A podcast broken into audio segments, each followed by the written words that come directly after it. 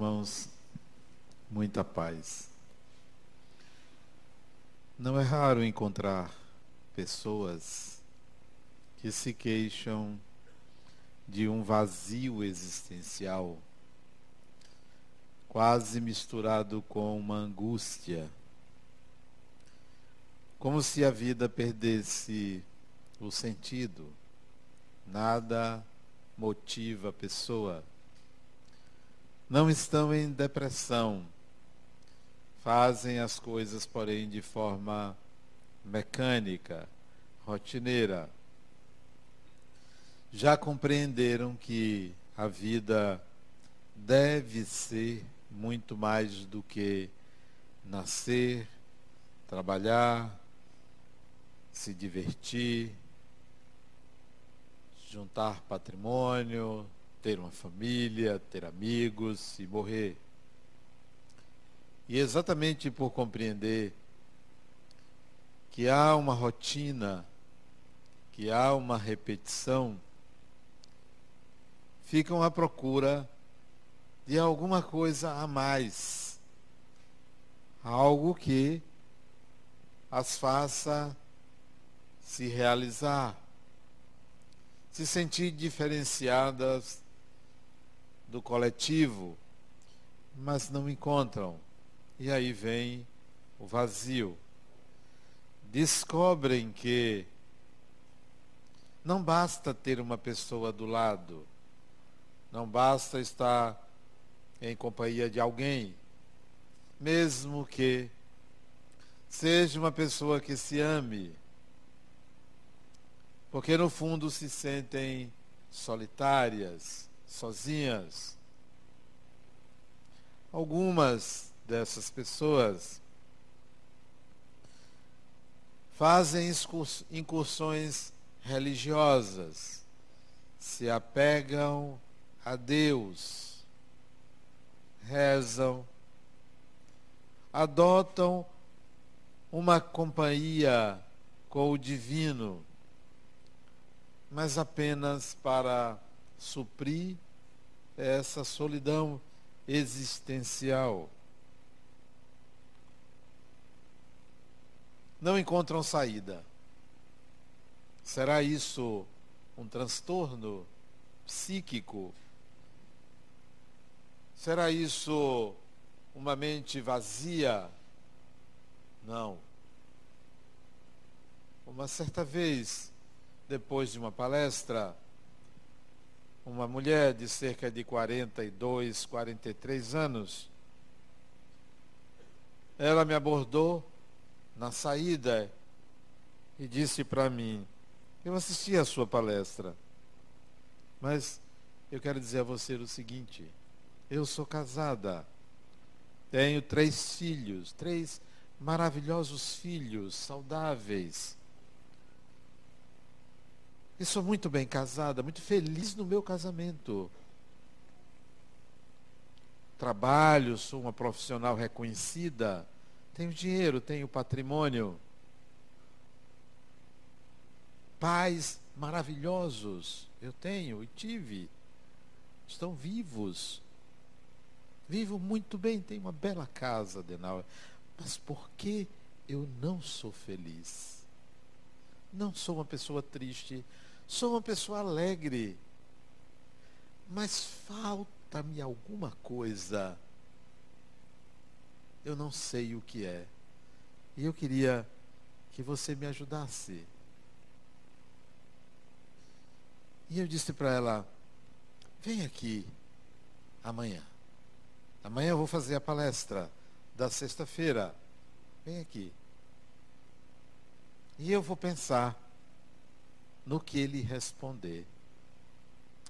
Embora eu tivesse respostas prontas para dizer àquela pessoa, mas o caso dela me parecia que tinha alguma coisa a mais para ser dita, porque cada pessoa é uma singularidade. Não trate o outro como se fosse um número, como se fosse igual. Cada ser humano requer um olhar, um acolhimento específico, uma escuta. Então eu disse a ela, provavelmente intuitivamente, vem aqui amanhã, você pode? Posso. E ela veio. Cancelou os pacientes dela, dela. Ela era médica. E veio. Fiz a palestra. No final da palestra, ela me abordou.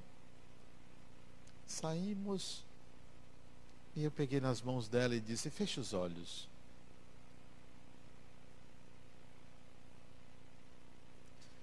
Você vai ver de onde você veio. Olha de onde você veio. E ela de olhos fechados, eu segurando nas mãos dela, ela disse: Poxa, mas, mas que lugar maravilhoso é esse? É um lugar muito bonito. E começou a me descrever. Estou rodeada de pessoas queridas, feliz, alegre. Adenauer, o que é isto? Eu disse: Isto é você, é de onde você veio. Ele disse: É de um lugar que eu tenho muita saudade. Eu tenho saudade de lá. Eu preciso voltar lá. Eu preciso. Continue olhando. E você vai ver, antes ainda, de onde você veio no mundo espiritual.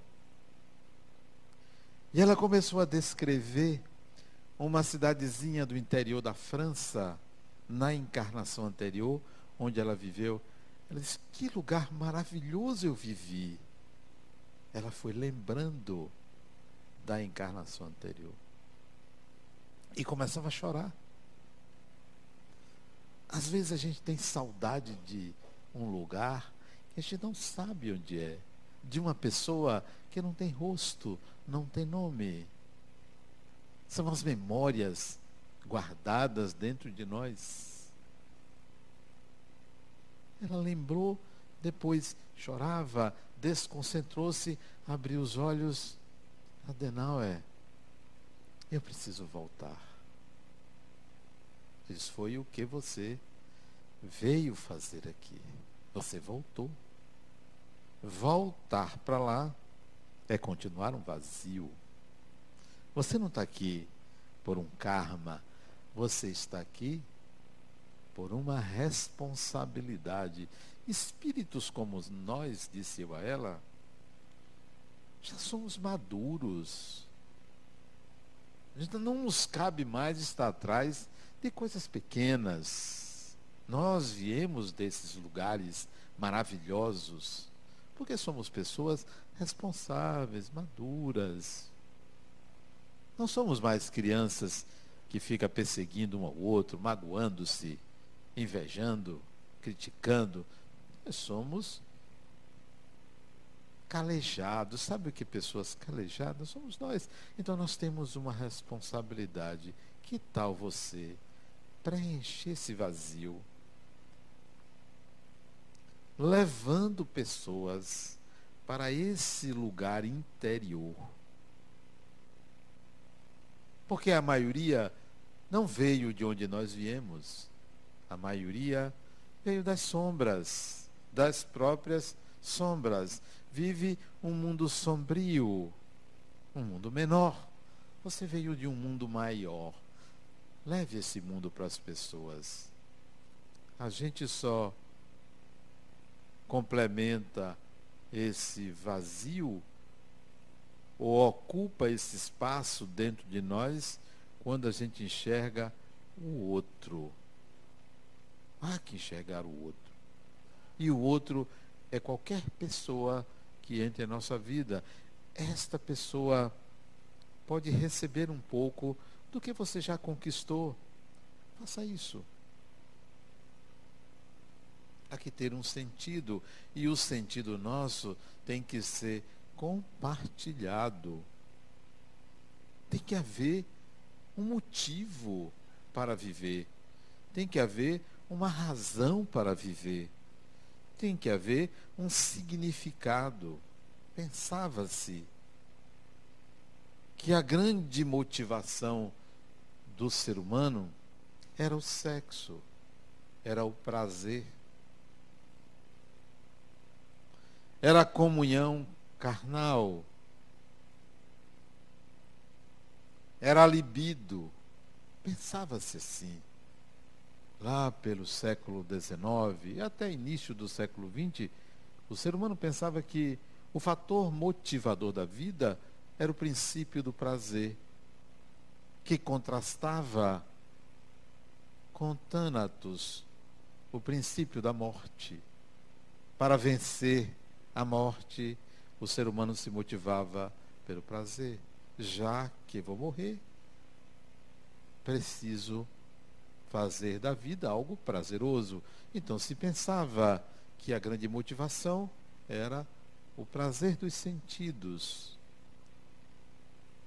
É uma motivação interessante. Eu creio que Deus fez o espírito, o ser humano, e resolveu colocar um tempero. Sabe quando você faz uma comida e você bota um tempero? O tempero é para tornar a comida palatável. Então, acho que Deus colocou o sexo para tornar a coisa menos insossa, menos sem gosto. Botou um gosto ao espírito. Olha, tome aqui, vá. Distraia-se enquanto você não sabe o que fazer. Distraia-se e deu o prazer sexual, que é uma coisa importante, tem o seu significado, mas não é só a única motivação humana.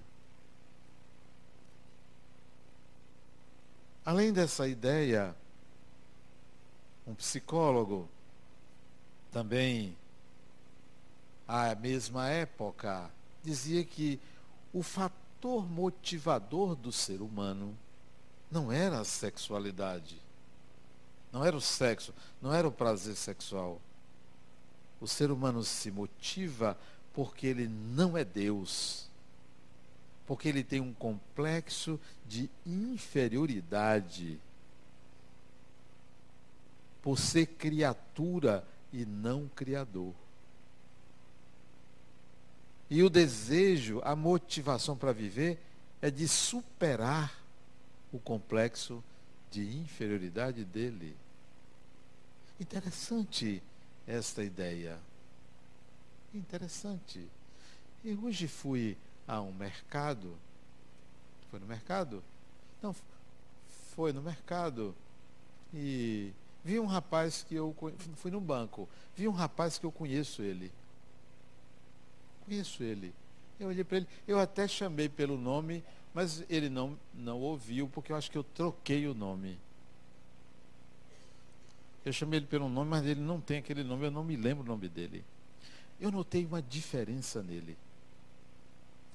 Ele deve ter um metro e noventa e nove ou talvez 3 metros, porque ele é muito grande. É muito grande ele. Sabe aquele homem bonito, alto? Ele, bonito, alto. Eu disse, poxa, um dia eu queria, o Criador não dá asa à cobra. Eu queria ser. Não consegui. Bonitão ele, sabe? Mas eu notei uma diferença nele. Ele sempre teve um corpo forte, mas ele estava muito forte. O braço dele era minha cintura. Ele andava agora que eu vi, hoje andava assim. É, isso aqui emendava aqui, né? Isso aqui emendava aqui, era um negócio assim, era um Y. Vocês estão rindo? Mas foi exatamente assim. E ele andava assim, né? O que é isso? Complexo de inferioridade. Para superar uma autoimagem fragilizada, ele busca fisicamente compensar a autoimagem frágil. E aí, tome-lhe bomba. Tome-lhe homem Y para compensar a autoimagem inferioridade. É o complexo de inferioridade. Então dizia Alfred Adler que o ser humano se motiva pelo complexo. E você vai encontrar isto. É comum esta compensação. As motivações pelo complexo. O complexo, ele não é negativo nem é positivo. Ele tem uma força de impulsionar o eu para atitudes. Eu acho que talvez ele não quisesse falar comigo, porque eu ia dizer: rapaz, o que é isso, rapaz? O que é isso? E eu ia dizer: por que você não mostra a bailarina? Porque só pode ter uma bailarina. Quanto mais forte, mais frágil a imagem, né? Eu vejo a bailarina como aquela figura doce, delicada, né? E ali, ao ver aquele homem másculo, eu só vejo a delicadeza do psiquismo dele. Dizia Adler que nós nos motivamos pelo complexo de inferioridade, de ser criatura e não criador. Tentamos alcançar esta condição e não conseguimos. Portanto, para Adler, não era a sexualidade, não era o prazer sexual. Porque Freud dizia isso, ele escreveu um texto chamado A Lei do Princípio do Prazer.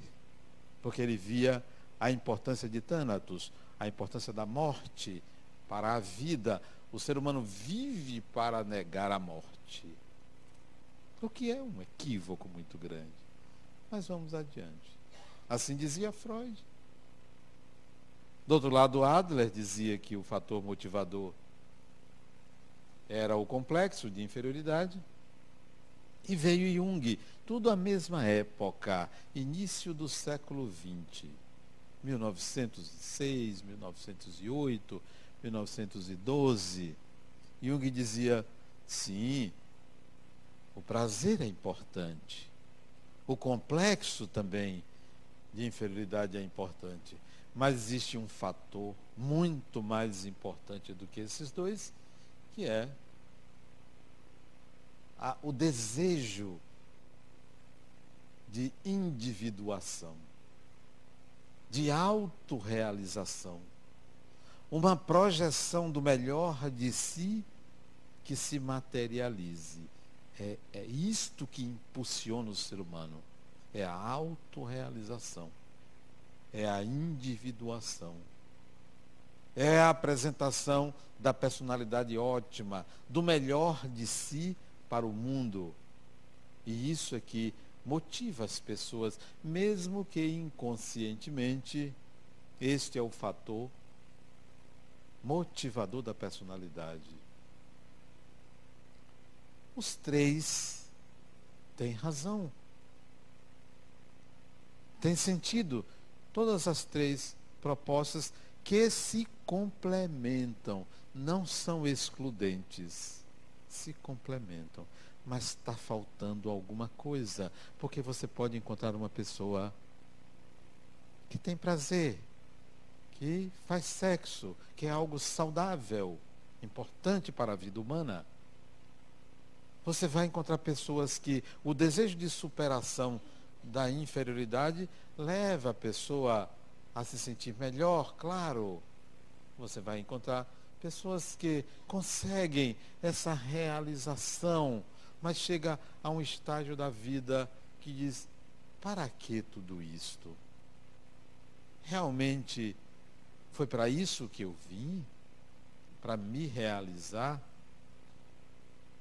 E vem o vazio. Todos três vem o vazio. Mesmo que uma mesma pessoa tenha as três motivações, falta alguma coisa. Falta. O que é? O que é? Eu tenho um amigo, ele está até com câncer. E a semana eu disse a ele, rapaz, você está demorando, tem um ano e meio que você está com isso, você não desencarna, rapaz. Ele disse, sabe o que é, Adenal? Eu sou teimoso. Tem gente que é teimosa. Em vez de ir embora, fica aqui, né? Dando trabalho, gastando tempo, mas isso mesmo. Ele um dia me disse, há muitos anos atrás, muitos anos, isso deve ter uns 30 anos, ou talvez mais, ele, eu perguntei a ele, não, isso foi em 1991, quantos anos tem? 20, 27 anos atrás, 1991.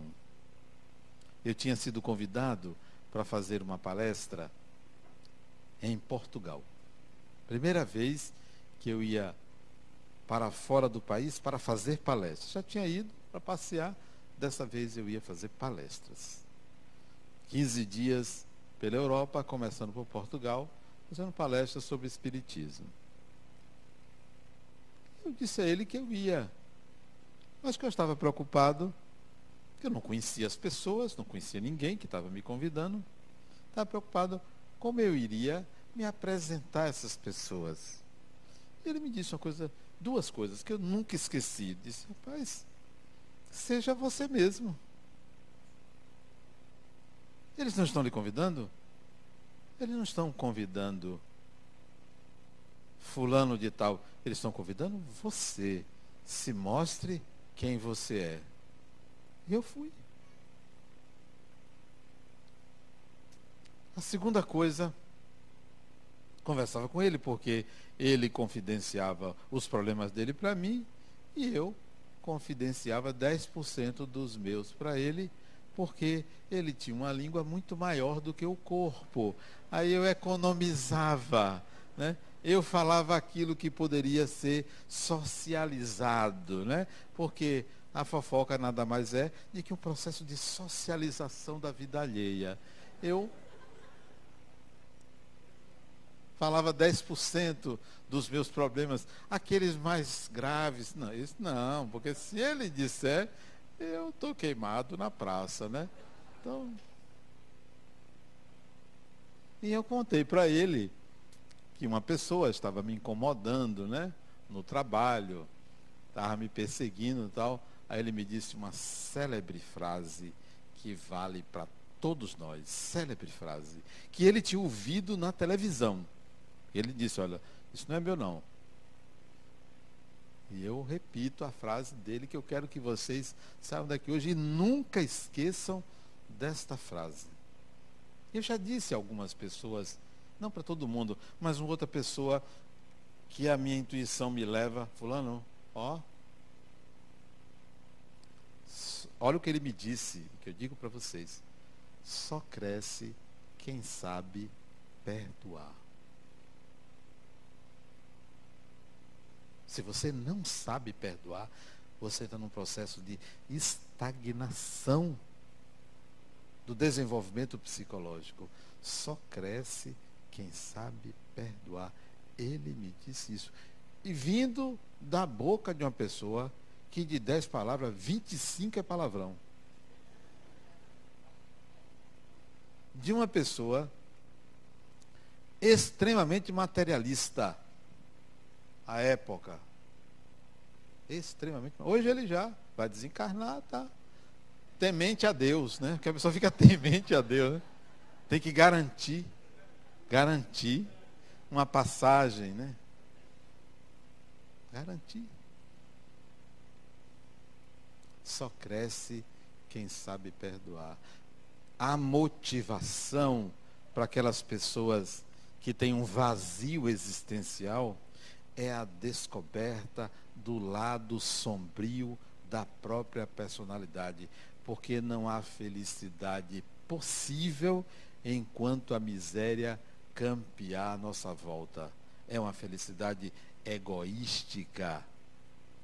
Egoística. Há que analisar onde é que você está. Você não está no mundo espiritual. Você não está numa fazenda maravilhosa. Você não está numa rua tranquila da França. Você está aqui. Você veio para aqui. é aqui onde você deve manifestar quem você é.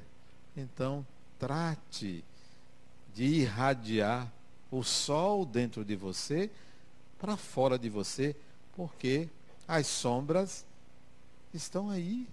As sombras estão aí. Por que, que eu vou pegar o meu farol e fazê-lo brilhar junto de um sol?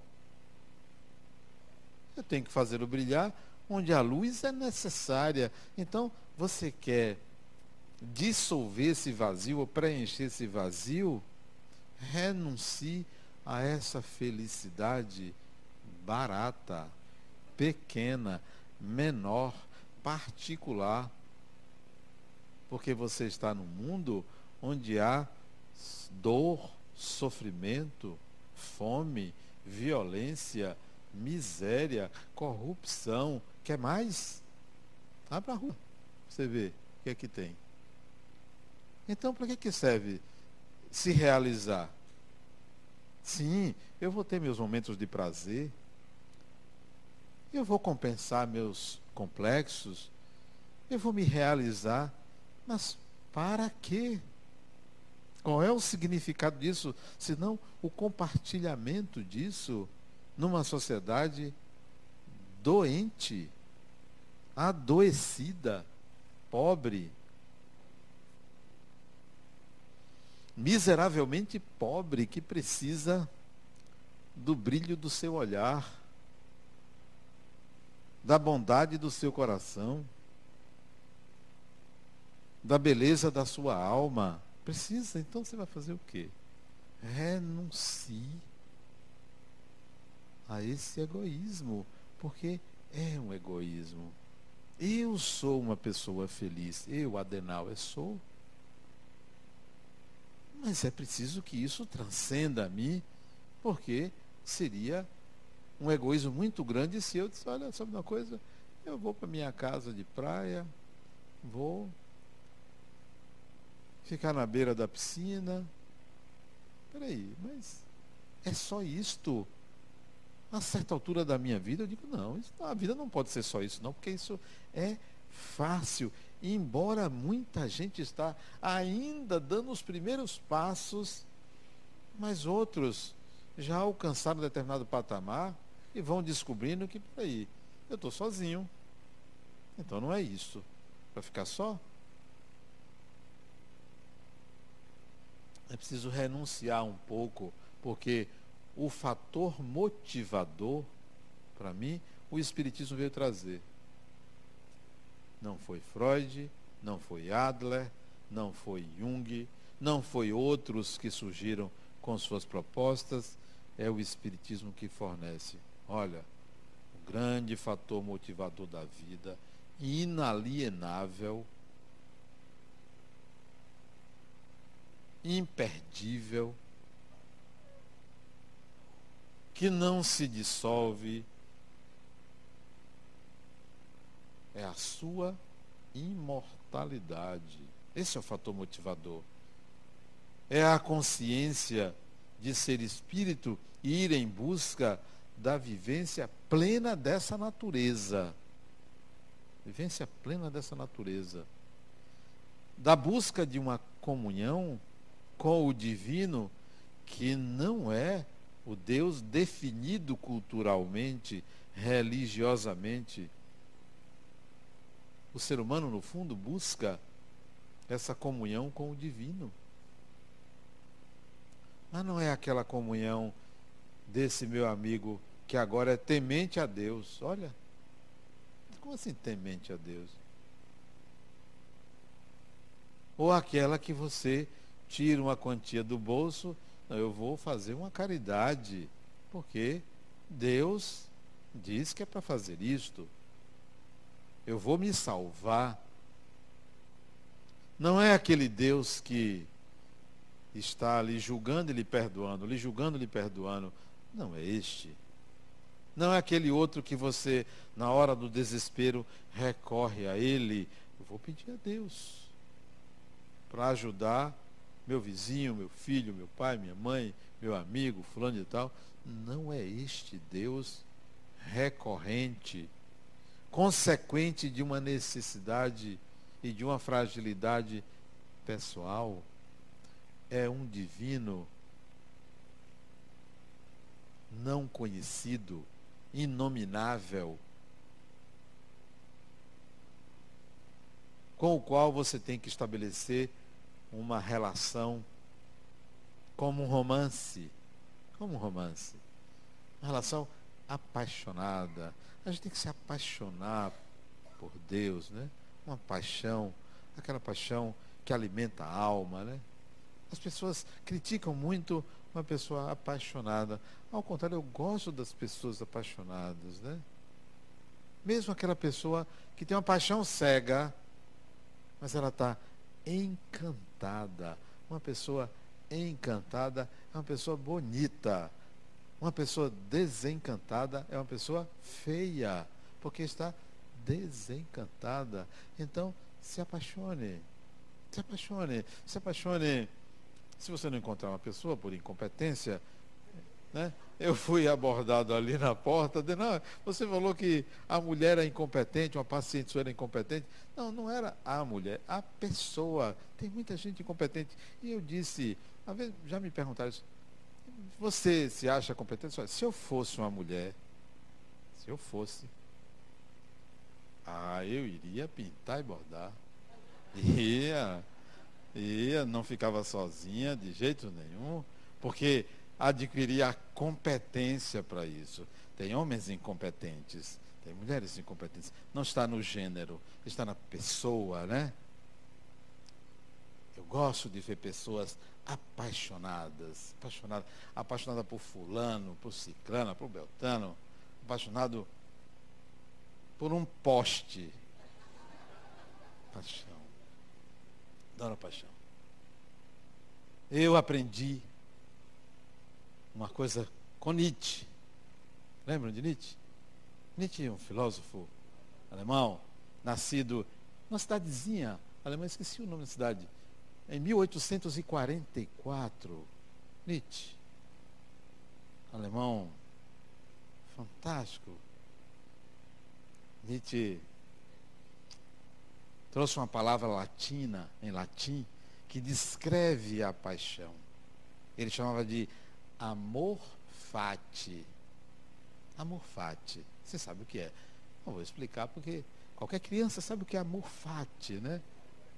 Então, eu desenvolvi o amor fati. Fati se escreve F-A-T-I. Fati. Amor fati. De onde vem a palavra fatídico? Sabe? Amor fati. Fati. Sabe o que é amor fati? É amor ao destino que se tece. Amor à vida que se constrói.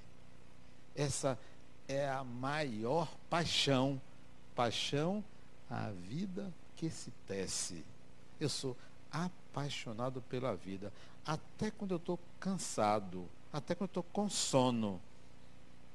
Até quando a coisa não dá certo. É uma paixão.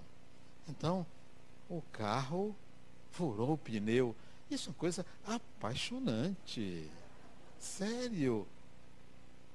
Eu vim ali, o sujeito me fechou e bateu no meu carro. E eu saltei dizendo, poxa, olha aí um momento diferente. Né? Vamos lá. Quando eu saltei, ele também saltou. É, você não viu, não foi? Isso você também não viu. Nós não vimos, né? Nem eu, nem você. Isso foi Anteontem, não foi domingo. Acho que foi sábado, ou foi domingo agora. Arranhou meu carro do lado. O dele não teve muito estrago, não. Isso é uma coisa diferente, não é? Duas pessoas que não se conhecem, se conhecerem dessa forma. Então, vamos levar isso adiante. Qual é seu nome? Meu telefone é esse. Ele disse, é, você não viu, né? Ele, é, nós não vimos, né? Anote meu nome, anote o seu. Pense, eu penso. E nem vou procurar. Ele sabe que ele me atravessou. Paciência. Isso não é um problema. Isso é algo que pode ser resolvido com ou sem prejuízo. Mas a vida é apaixonante porque reserva a gente esses momentos, sejam de dissabores, sejam saborosos, sejam de reveses, sejam com gozo. É a vida. A vida tem que ser sentida, vivida.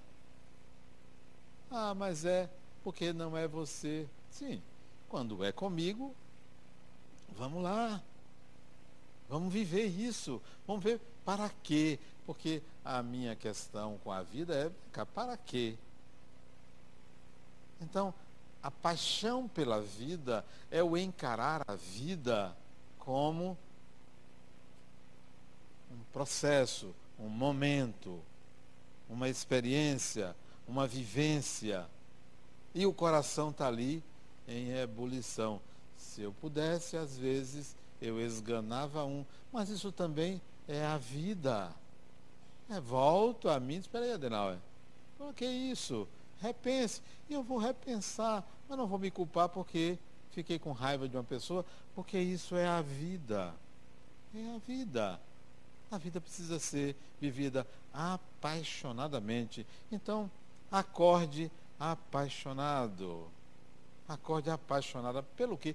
Pela vida. Se a pessoa que está do seu lado, homem ou mulher, companheiro ou companheira, não importa, você não tem paixão, mas apaixone por estar, por viver, por conviver, por partilhar.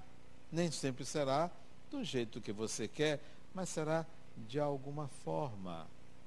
Então, a grande motivação é saber que o processo não tem retorno.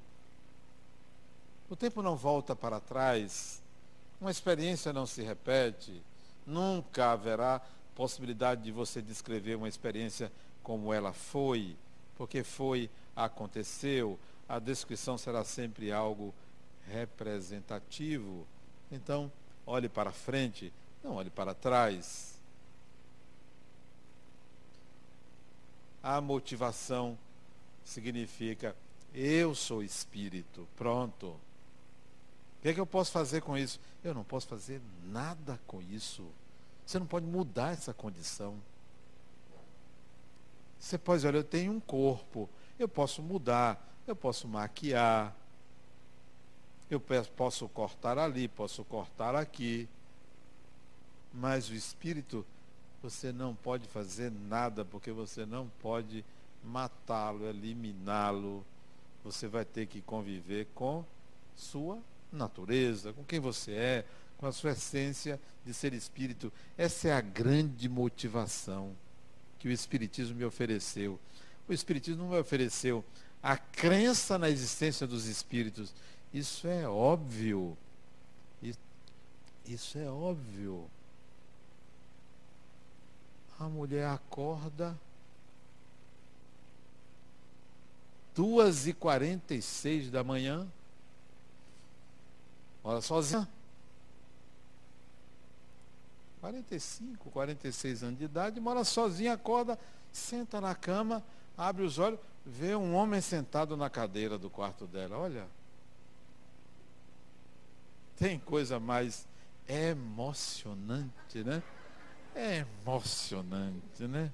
Você acordar de madrugada e ver um sujeito sentado na cama que você não sabe nem quem é, não é seu pai desencarnado, não é sua mãe, não é tio, não é. Não é, quem é? Só que o sujeito dá um sorriso para ela e diz assim: obrigado. E desaparece. Ela não consegue dormir mais, né? Não consegue dormir. O que é isso, meu Deus? O que é isso? O que é que está acontecendo? Será que eu vou morrer? O que é isso? Não, não aconteceu, não apareceu ninguém, mas o sorriso do sujeito ficou gravado. A imagem é mãe da experiência, não é a fala, é a imagem. A imagem diz tudo. Então ela ficou com aquela imagem, não conseguiu dormir. De manhã, já ah, o dia começando a aparecer, ela se lembra, ela, médica, legista, legista, acostumada cortar para ver causa mortes. Dias antes, algo que ela nunca tinha feito, vai cortar um cadáver e pensa assim: me desculpe, mas eu vou precisar fazer isso. Ela pediu desculpas por estar cortando ele. Não se incomode, não vai doer. Ela falava com o cadáver. Não sabia ela que o espírito estava ali do lado. E viu e sentiu a vibração dela, o cuidado que ela estava tendo com o corpo dele, pensando que. E ela não tem nenhum conhecimento espírita. Uma pessoa objetiva, não digo materialista, mas nunca pensou em espírito, nada disso. Mas aquele dali, ela pediu desculpas e dizia que não ia sentir dor. Resultado, o sujeito foi lá para agradecer. Obrigado. Ela lembrou que era o dono, foi o dono daquele corpo, né? Então você que quando tiver com um defunto, veja o que você diz. Porque pode ser fatal. Se você falar mal, o sujeito vai lá e vai dizer: Eu não gostei do que você pensou de mim. Se você falar bem, o sujeito vai lá agradecer e aparecer. Olha como isso não é fantástico, né? O outro me ligou esses dias, Adenauer. Eu quase ligo essa madrugada. Eu acordei, tinha uma mulher deitada na minha cama, eu até gostei. Né?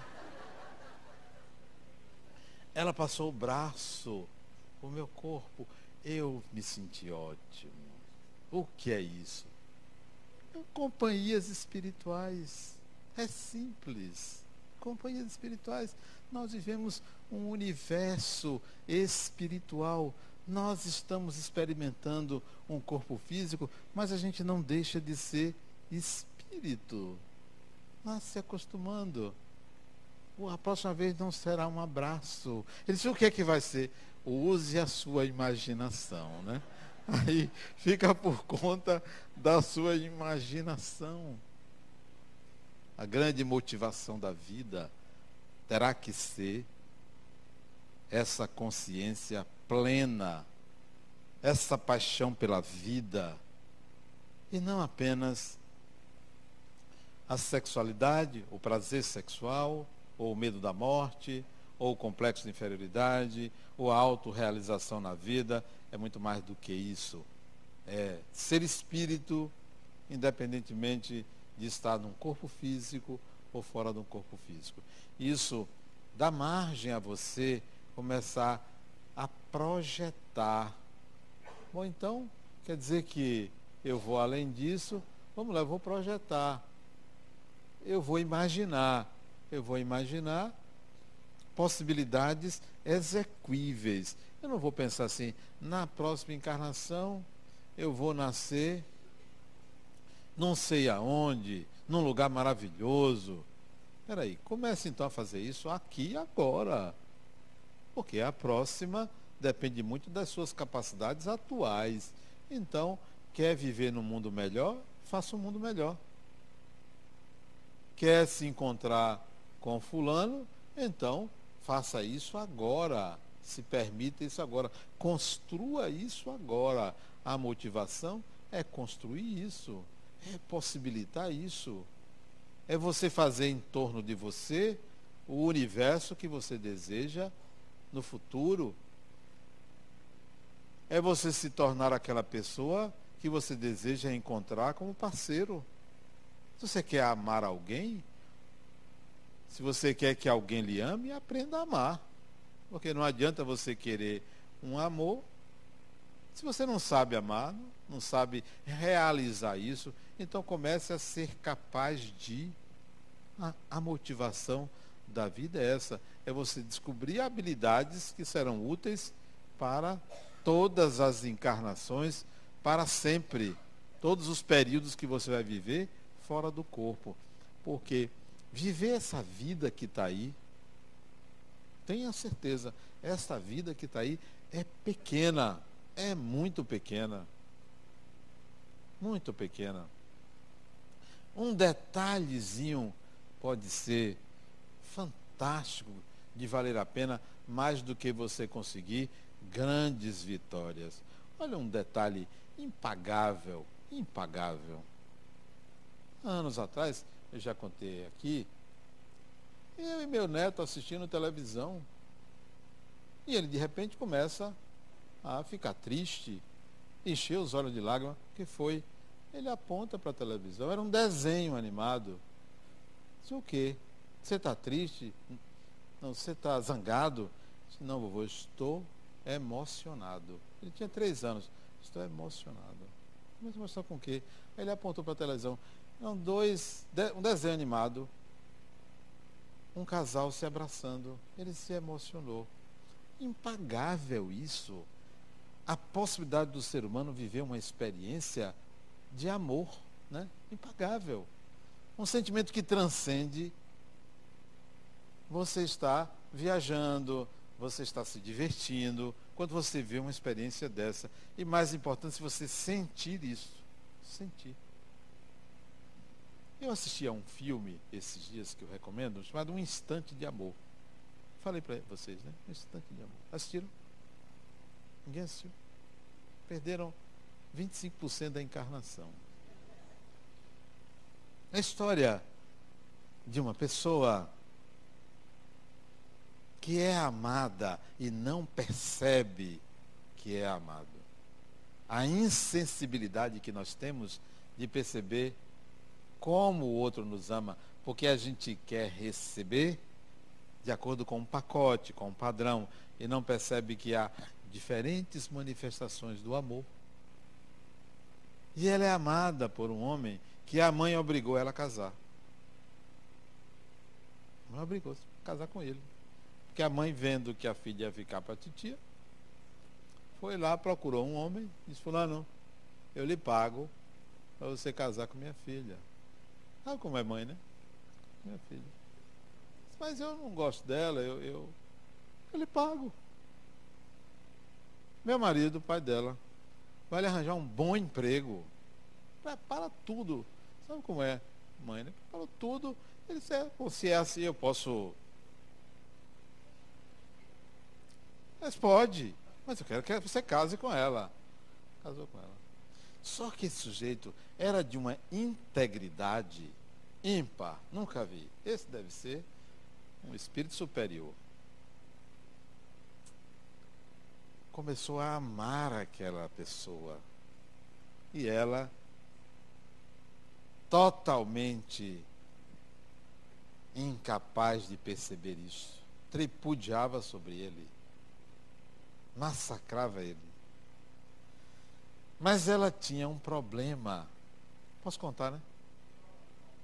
Ela tinha um problema que de vez em quando ela tinha umas crises, umas crises, e foi internada. E morou num hospital durante muito tempo. E ela dizia que estava vivendo o melhor da vida dela. O momento mais feliz da vida dela era internada ali porque ali ela cuidava das pessoas. E o marido, de vez em quando, ia lá visitá-la. Só que ela se apaixonou por um doente. Coisas da vida. O coração não tem dono. Nós não somos donos do sentimento, porque a razão não governa o sentimento. A razão fica ali tentando, feito o cavaleiro tentando manipular o cavalo, Assim é a razão com o coração. Ela se apaixonou, o sujeito. Só que o sujeito morreu no hospital. Mas ela não percebia que o sujeito morreu. Quando o marido ia visitar, ela pensava que estava abraçando o desencarnado. Até descobrir que o grande amor da vida dele era o marido. Coisa rara, né? Coisa rara. Nós queremos pares perfeitos. pessoas formidáveis, admiráveis, porque a gente não sabe amar. Nós queremos amar o estereótipo do ser humano maravilhoso, do príncipe, o arquétipo do ânimos ou da ânima que a gente idealiza. Ainda não sabemos amar o ser humano, o espírito. Nós nos motivamos para amar o ideal, porque a gente não sabe amar a pessoa.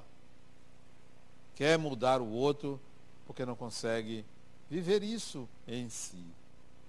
A grande motivação do espírito é a transcendência para se sentir espírito, se perceber espírito. Nós precisamos disso. Sexo é o tempero que Deus colocou para o espírito não achar que a coisa era muito ruim. É, tempero. Nenhum problema.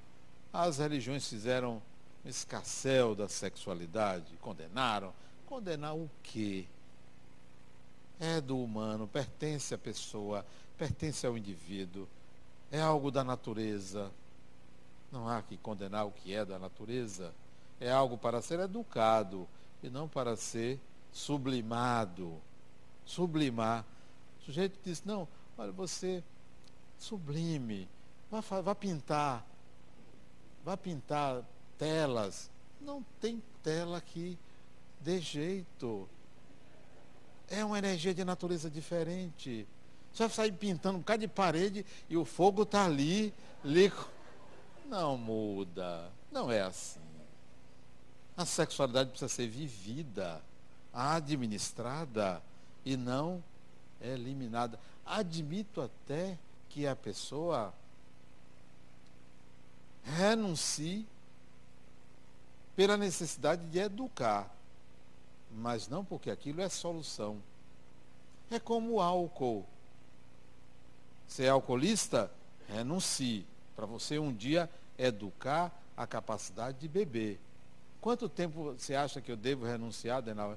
200 anos. É um período, passa rápido. 200, não, 200 não, 300, duas encarnações. Pronto. Passe duas encarnações sem beber, você vai conseguir educar isso. Então, o sexo, às vezes, é preciso você renunciar se há uma compulsão, se há uma dificuldade de administrar a força da libido.